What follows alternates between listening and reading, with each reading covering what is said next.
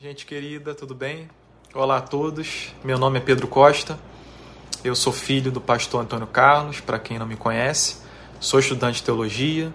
Termino a minha graduação agora no meio do ano pela Faculdade Teológica Sul-Americana.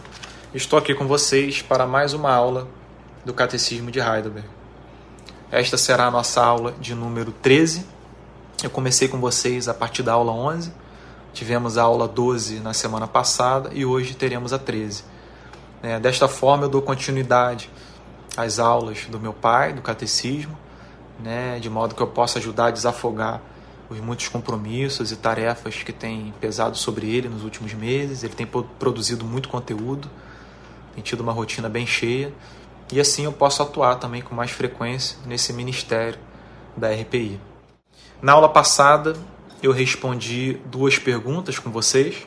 A primeira foi o que é a providência de Deus, e a segunda foi para que serve saber da criação e da providência de Deus. E hoje nós responderemos a seguinte pergunta: O nome Jesus significa Salvador. Por que o Filho de Deus tem esse nome?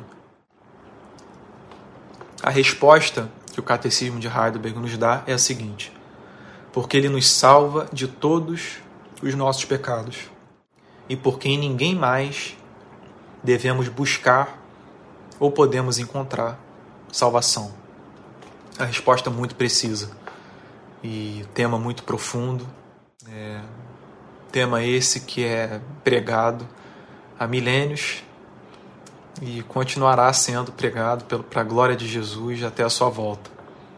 O nome Jesus significa Salvador. Este é o significado do nome do nosso Senhor. Porque o Filho de Deus tem esse nome? Porque ele nos salva de todos os nossos pecados. Irmãos, quem precisa de um Salvador é alguém que está totalmente perdido.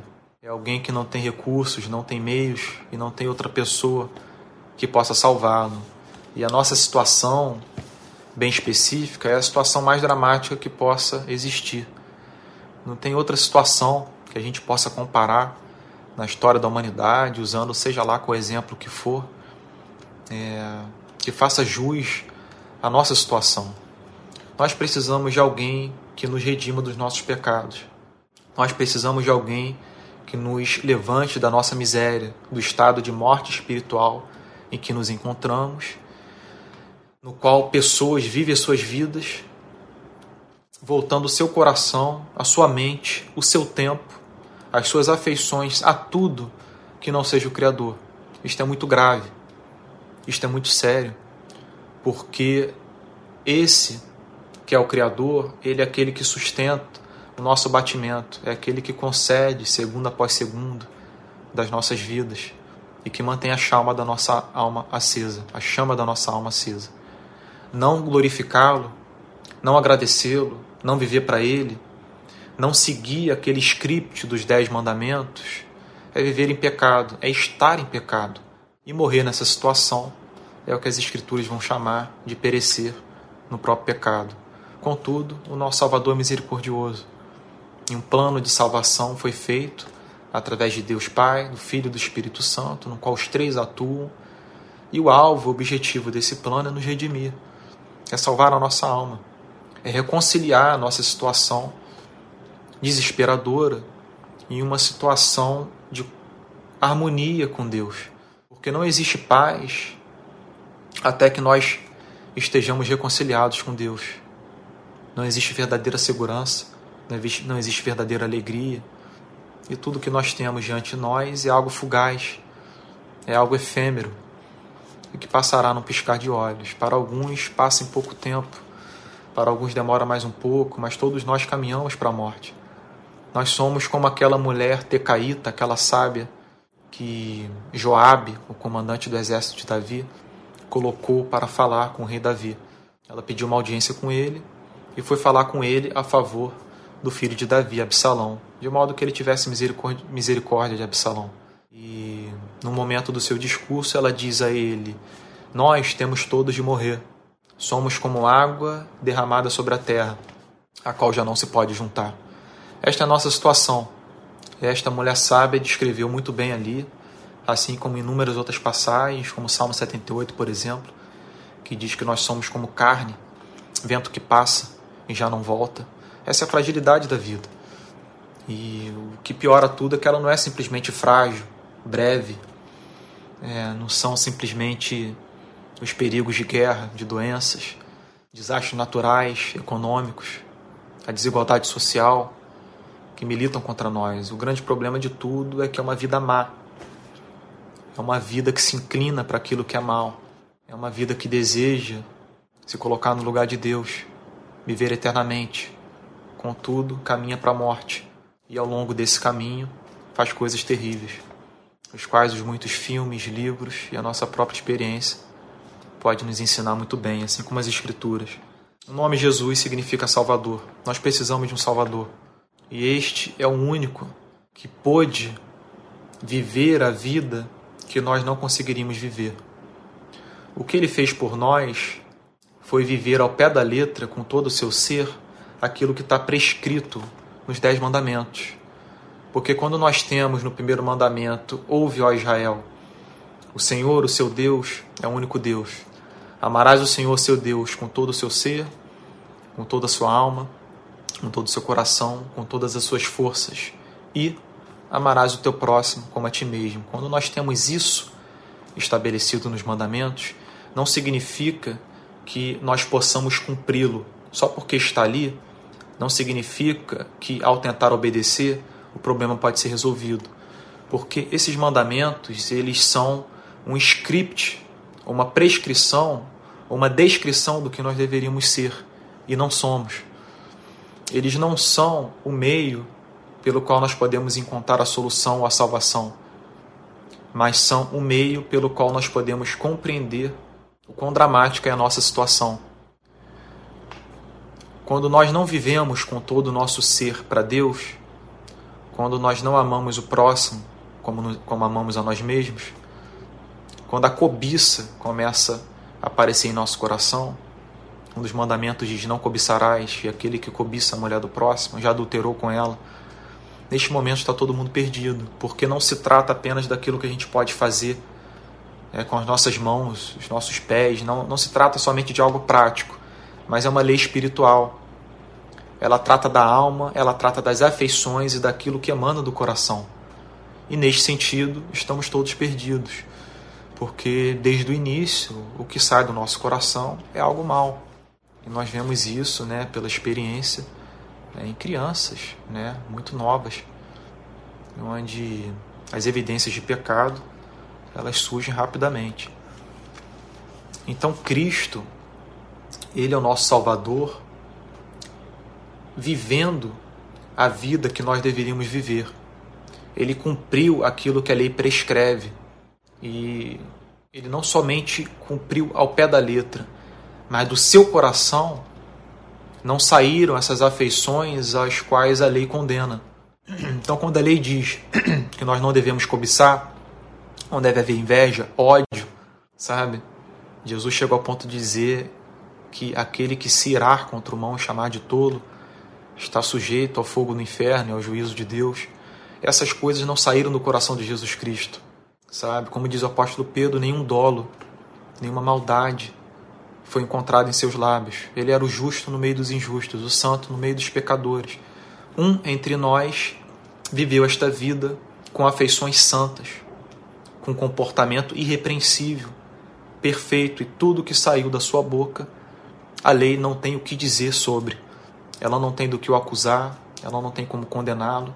Isto tudo ele fez em nosso favor. Ele não tinha necessidade de descer, de sair do estado no qual ele se encontrava, de eterna comunhão com o Pai e com o Espírito Santo, se esvaziar da glória que ele teve por todo sempre aquele por meio de qual tudo foi feito e sem o qual nada do que foi feito se fez, não precisava vir e se revestir de natureza humana e viver essa vida. Ele não precisava deixar sua relação com o Pai. Ele não carecia de nada. E sem sombra de dúvida, ele se encontrava muito mais feliz, ou melhor dizendo, sem sombra de dúvida, ele não tinha necessidade alguma de se tornar mais feliz, colocando o plano da salvação né, em atuação. O que ele fez, ele fez por amor. Ele fez porque ele é infinitamente misericordioso. Porque o Pai deseja que aqueles que se perderam sejam encontrados.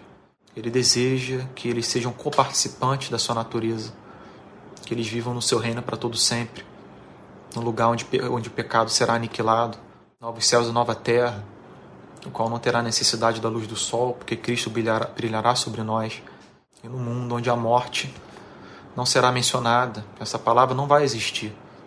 Não haverá noite, não haverá dia, não haverá tristeza, toda lágrima será enxugada.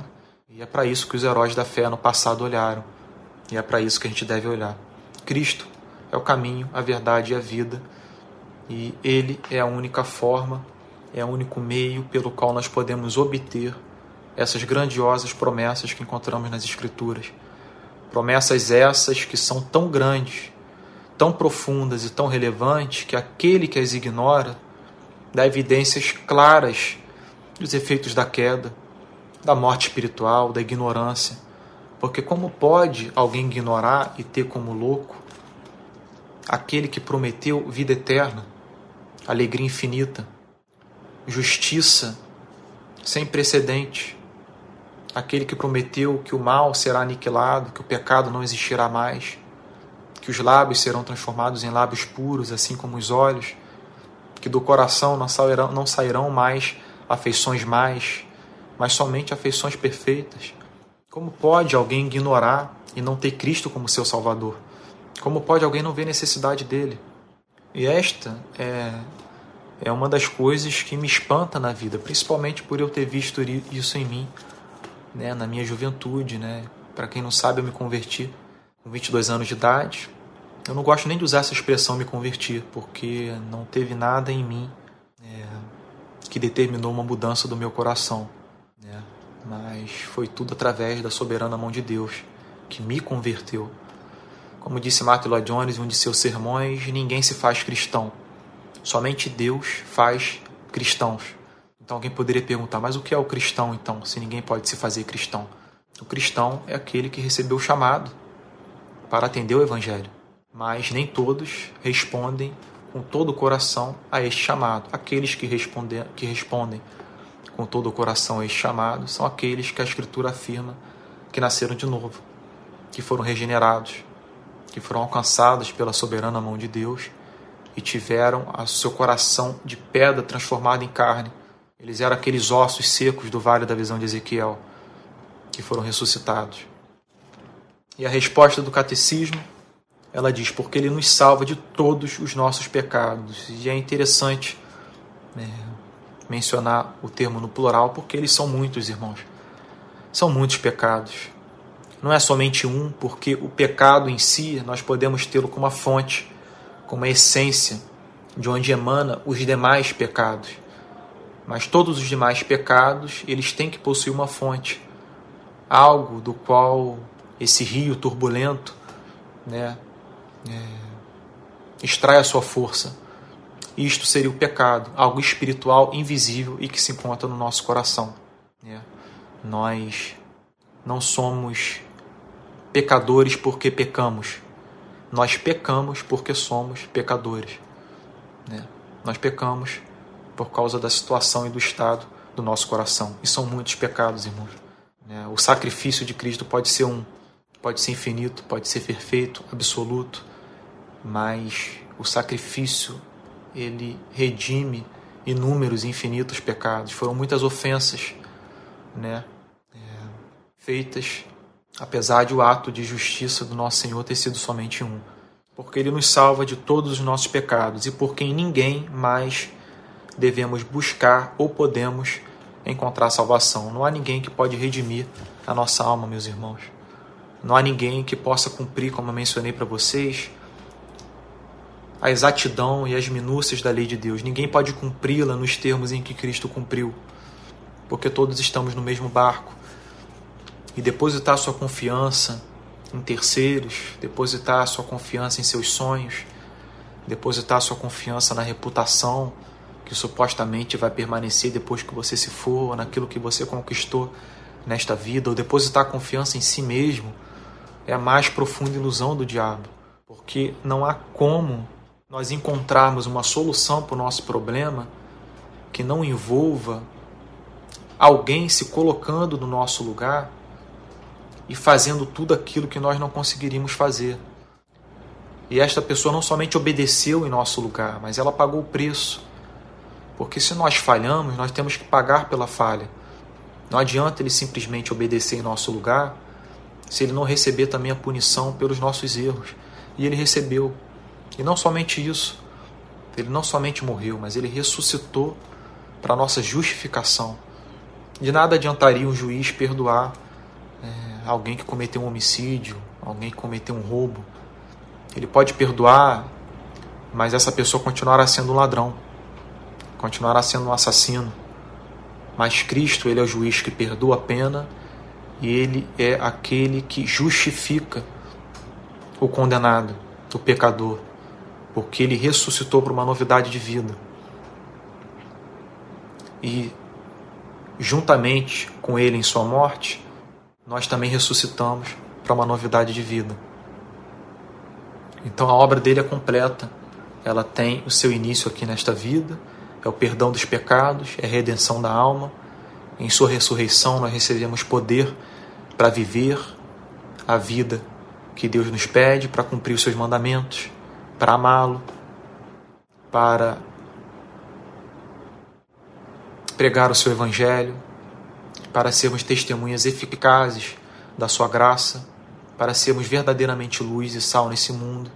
E essa obra ela terá sua conclusão com a perfeição sendo atingida no seu reino, com o estado ambivalente que nós nos encontramos, de sentimentos opostos, de uma luta da carne e do espírito, dando lugar àquilo que é absolutamente perfeito.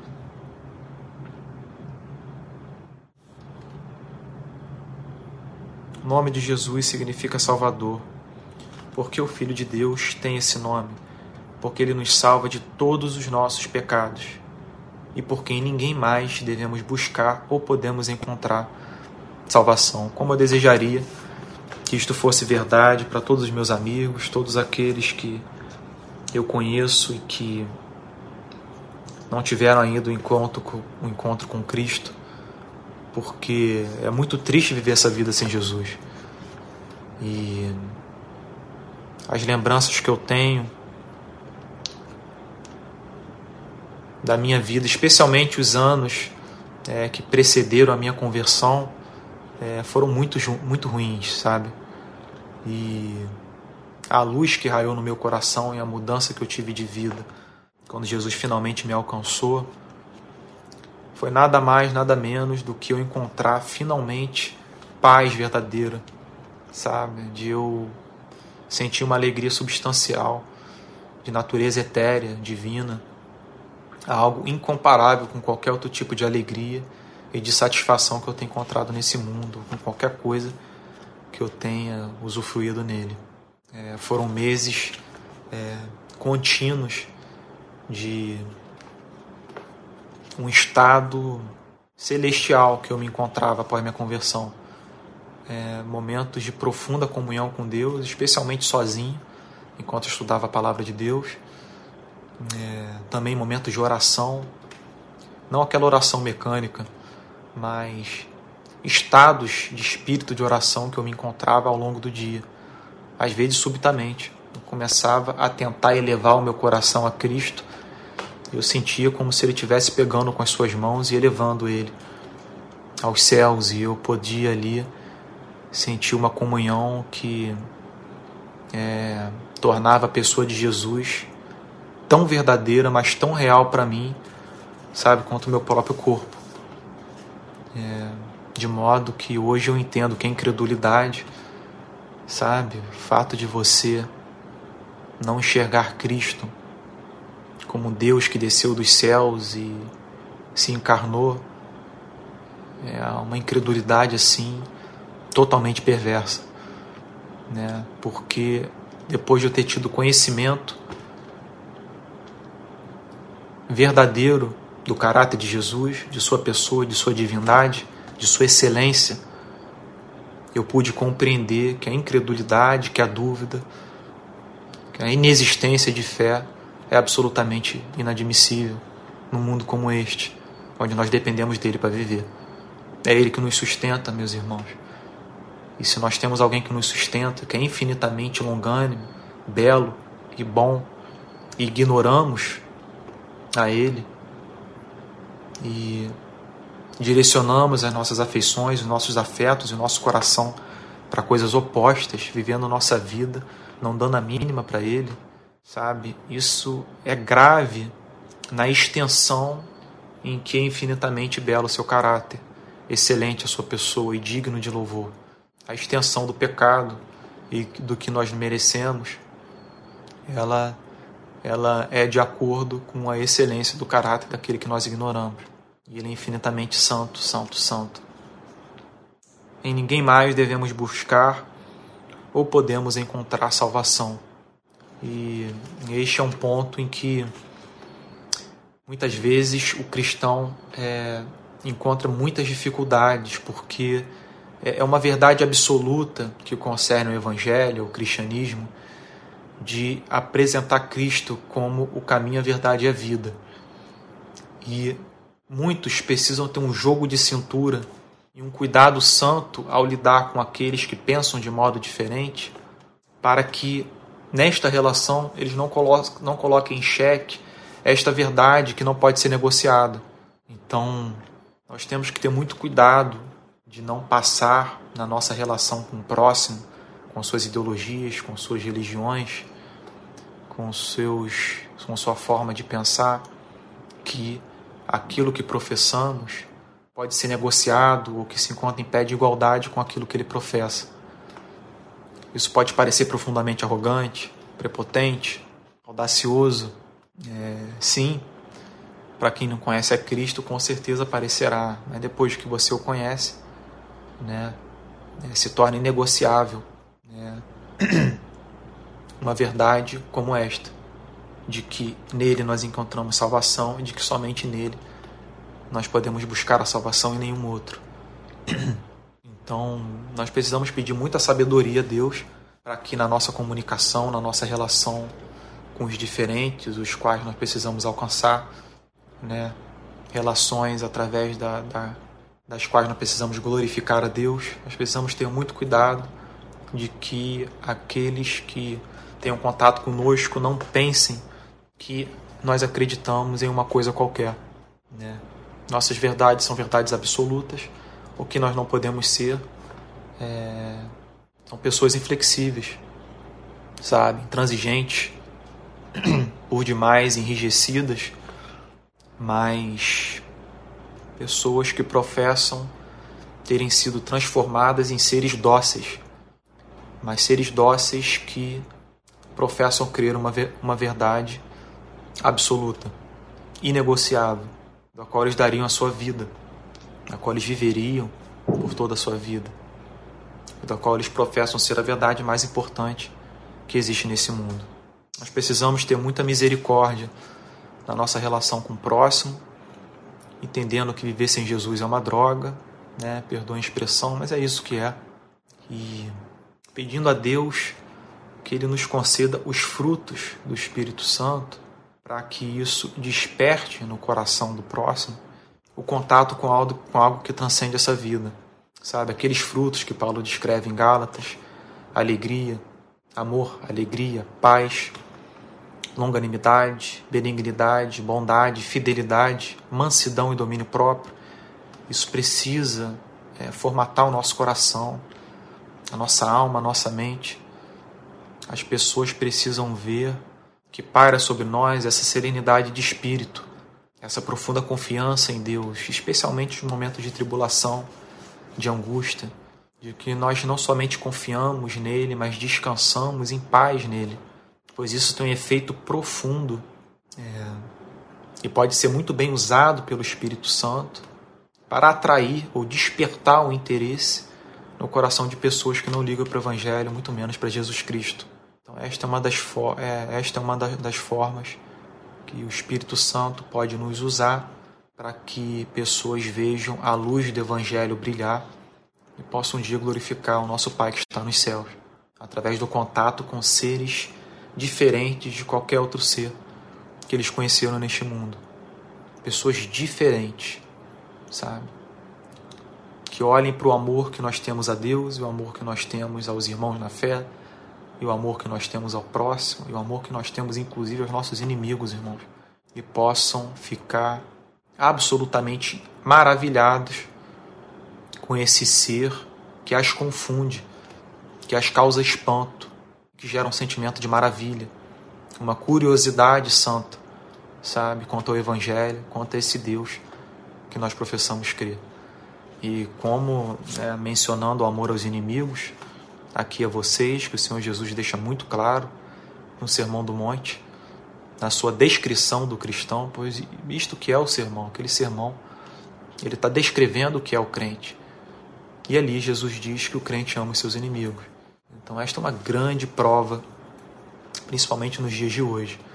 Eu que não compactuo, é, não compartilho, e tenho uma grande aversão ah, ao que o bolsonarismo fez com as pessoas do meu país, tenho também de ter a convicção de que estes que eu enxergo como pessoas que, é, em sua parte majoritária, estão fazendo um desserviço à fé cristã e ao Evangelho, estão difamando o nome de Cristo através do seu comportamento, muito embora lutem pelos valores cristãos, isso não quer dizer nada quando você se torna um obstáculo ao que não crê, quando você se torna uma pedra de tropeço e um motivo de escândalo para aquele que não crê os valores cristãos, cristãos que você busca não significam nada, sabe? Não significam nada. O que importa é você glorificar o nome de Deus e não lutar pela família, pelas armas, lutar contra o PT, contra o comunismo. Se através dessa luta você afasta pessoas que não creem em Cristo e faz com que elas tenham aversão ao Evangelho. Isso é absolutamente perverso. E eu tenho que saber que estes que em muitos aspectos eu tenho como inimigos do Evangelho, eu tenho que amar. Eu tenho que entender que muitos ali é, se encontram numa situação de profunda ignorância, não têm a mínima ideia do que estão fazendo, mas que apesar disso podem ser cristãos verdadeiros e verdadeiros irmãos e irmãs na fé. Eu tenho que entender que dentro desse grupo se encontram pessoas que se converteram, mas que são crianças em Cristo sabe? Vive uma infância, sabe? Por mais proeminentes, famosos, por mais dinheiro que possuam, uh, os frutos demonstram que eles não podem receber alimento sólido. E a ilusão em que incorreram mostra que a ingenuidade, a ingenuidade que se evidencia é muito grande. E além destes se encontram aqueles que jamais se converteram e que não sabem disso pessoas que não nasceram de novo, que não possuem o Espírito Santo dentro de si e que pensam que Deus é o seu Deus, apesar de terem a vida de Saul. Elas pensam que são Davi e que o Deus de Davi é o seu Deus quando possui a conduta de Saul. Elas pensam que são como Elias, como Ezequiel, como Isaías, quando possui a vida de Balaão. Elas pensam que são como João, como o apóstolo Pedro, quando agem como Judas. E isto é uma das coisas mais graves, ao meu ver, que existe nesta vida. É você pensar que se encontra num estado de favor diante de Deus, de que Ele é seu pai, de que você é seu filho, de que você está lutando a sua luta e de que Ele luta as suas lutas, quando na verdade você se encontra no estado de inimizade com Ele. E de que você ainda precisa ser reconciliado, de que você ainda precisa nascer de novo e que você ainda precisa ter o seu coração transformado num coração de carne e, se, e ter o seu espírito vivificado, sabe? E ser inserido numa novidade de vida. Você precisa conhecer Jesus, conhecer a sua excelência, não somente conhecê-lo como pessoas no primeiro século conheceram e não se converteram, mas conhecê-lo como Natanael conheceu e disse: O Senhor é o Cristo, o Senhor é o Filho de Deus. Então, amar os seus inimigos, né? Perdoe pela longa digressão, mas amar os seus inimigos se torna algo de extrema importância no momento que a gente vive. Eu temo que muitos de nós, e é um, uma luta que eu pessoalmente tenho, é, incorro em muitos erros ao se tornarem por demais amargas com o que o bolsonarismo tem feito neste país, sabe? É, sabe, cara, como diz Perdão, cara, como diz Perdão, irmãos, mas é como diz o escritor de Hebreus no capítulo 13, é para a gente tomar cuidado com uma raiz de amargura que pode ser gerada no nosso coração e produzir ervas daninhas, produzir maus frutos. Sabe? A gente tem que ter os olhos postos sobre o nosso coração e estar vigilantes, como Cristo disse a Pedro, Tiago e João no Getsemane. Nós temos que vigiar e vigiar para não cair em tentação, porque é uma grande tentação você se encontrar num dualismo terrível com é, pessoas que professam a fé e que acreditam que o presidente possui grandes evidências de ser um homem de Deus. Que coisa doida. Então é muito difícil, é muito difícil. É, principalmente porque é, pessoas que demonstram ser muito beligerantes, é, muito desrespeitosas, ácidas, né, que contendem com muita facilidade, difamam o próximo e perseguem aqueles que pensam diferentes. Então, é, os motivos são muitos para que eu tenha os olhos colocados sobre o meu próprio coração, de que eu consiga exercer amor para esses que eu tenho como os maiores inimigos da fé cristã hoje no meu país. Se isso está escandalizando algum de vocês, ou se vocês me acham completo lunático por estar falando sobre isso, até mesmo você que pode ser alguém deste lado, né, alguém, entre aspas, bolsonarista, é, saiba que para mim é incompreensível você enxergar frutos na vida deste homem. Ou pior, enxergar que a mão de Deus está sobre ele. Sabe? Você pode chamar ele de Ciro, chamar ele de Faraó, seja lá o que for. É uma pessoa que carece de um novo nascimento e não demonstra frutos, não demonstra ser possuidor do Espírito Santo. E endossá-lo com o Evangelho é algo muito grave, é algo muito sério, sabe? É algo muito sério. A segunda pergunta, eu vou concluir rapidamente essa segunda pergunta, porque eu me estendi demais na primeira, é a seguinte: será que aqueles que buscam o bem e a salvação, nos assim chamados santos, ou em si mesmos, ou em qualquer lugar, realmente creem no único Salvador, Jesus? De certa forma, eu falei um pouco sobre isso, né? E a resposta que o Catecismo de Heidelberg dá é a seguinte: não, eles não creem, pois na prática negam o único Salvador Jesus, ainda que falem tanto dele. Então é possível você mencionar o nome Jesus estar com frequência nos seus lábios.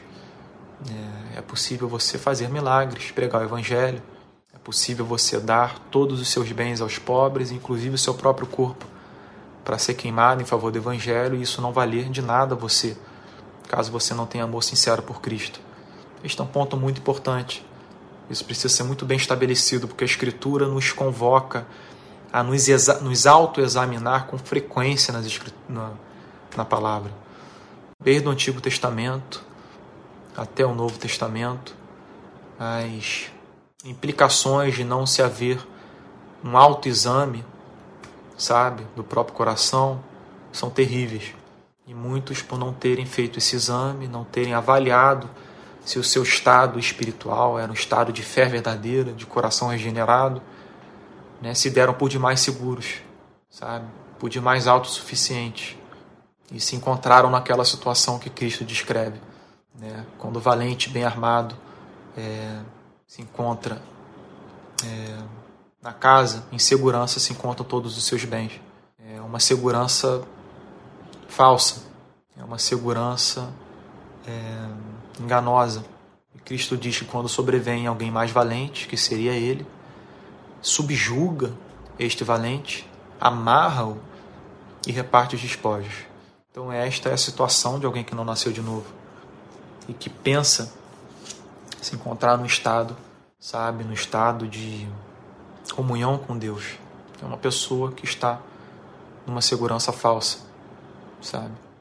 Não, eles não creem, pois na prática eles negam o único Salvador Jesus, ainda que falem tanto dele.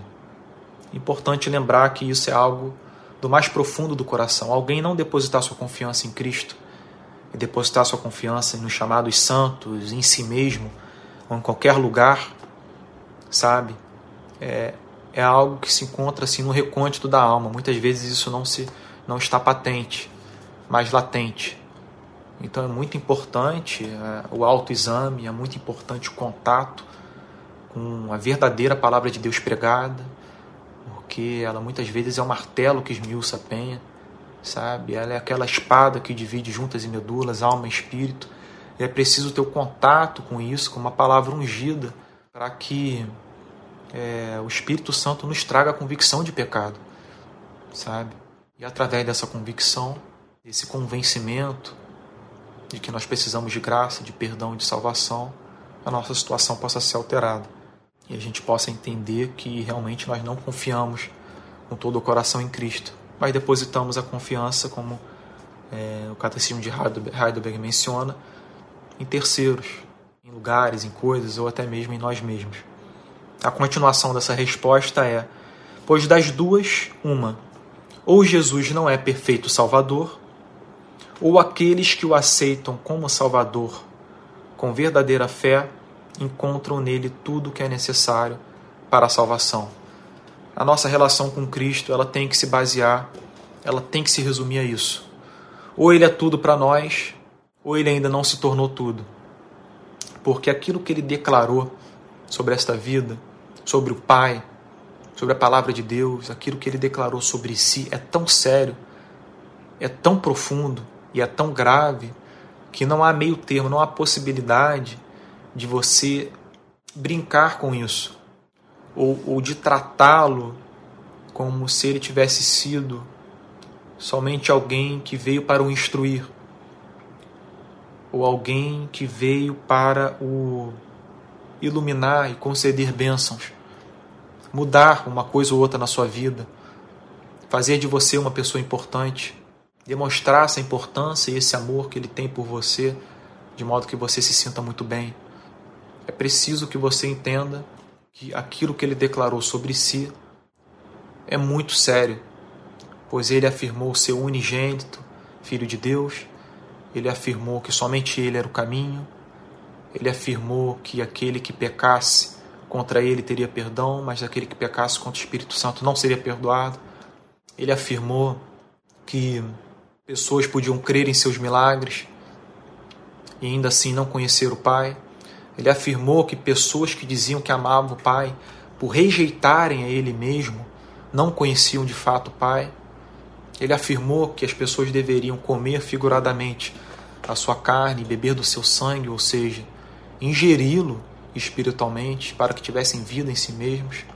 Ele afirmou para Pilatos de que o pecado dele era grande, mas de que aquele por meio do qual ele havia sido entregue para ser crucificado possuía um pecado maior. Ele afirmou de que legiões de anjos poderiam salvá-lo das mãos de Pilatos, caso assim ele o quisesse. E ele afirmou de que Pilatos não teria autoridade nenhuma sobre ele, caso do alto não lhe fosse concedido. Ele afirmou muitas coisas. E não é possível alguém lidar com o cristianismo, com o evangelho, com o Senhor Jesus, dizendo bom mestre, rabi, sem que se proste diante dele como Maria, quebrando o vaso de alabastro ungido com perfume e limpando seus pés com lágrimas, as suas próprias lágrimas e os seus cabelos. O que faz a conversão é você ter todas as declarações de Cristo como verdadeiras e tendo sido proferidas por alguém absolutamente excelente, alguém absolutamente divino, que não pertence a este mundo, sabe, que não compartilha do nosso pecado, que se revestiu da nossa natureza, contudo, não, não compactuou com aquilo que de mal nós fazemos e fazemos com frequência. Ele foi alguém incompreendido por causa da profunda diferença que ele possuía conosco. A sua semelhança era a semelhança da natureza humana, contudo, ele não veio desta terra. Ele veio dos céus ele desceu de lá, veio para cá e daqui ele voltou aos céus. Isto deveria ser, tem que ser compreendido pelas pessoas para que elas possam se livrar do risco de ter um contato com Cristo falso, com Cristo não divino. que vai dizer se você que você conhece esse Cristo, que é um perfeito Salvador, é você ter a sua vida inserida na sua alma. É você ter sido ressuscitado espiritualmente para uma novidade de vida. E você hoje ser uma nova criatura, sabe? É você dar evidências a si mesmo, à sua própria consciência, ao seu coração e àqueles que o rodeiam, de que Deus começou uma obra na sua vida, de que Ele haverá de completá-la até a volta de Jesus. Irmãos, muito mais poderia ser dito, me falta tempo. É... Perdoem se eu fui um pouco mais devagar hoje ou mais lento na minha fala, foi uma semana um pouco cansativa. Mas eu espero que Deus abençoe vocês com esta palavra, com essa mensagem. É... Nós nos vemos em breve para a aula de número 14. Desejo que o Senhor abençoe as minhas palavras hoje aqui, pois se Ele não abençoar, não tem esperança de que elas serão eficazes no coração de alguém. Então peço ao Senhor que Ele tenha misericórdia e que esta semente possa ser plantada, possa ser lançada em boa terra e que o fruto possa vir é, a 100 por 1, a 60 por 1 ou a 30 por 1, para a glória de Jesus. Deus os abençoe, fiquem com Jesus e nos vemos na próxima aula do Catecismo de Heidelberg.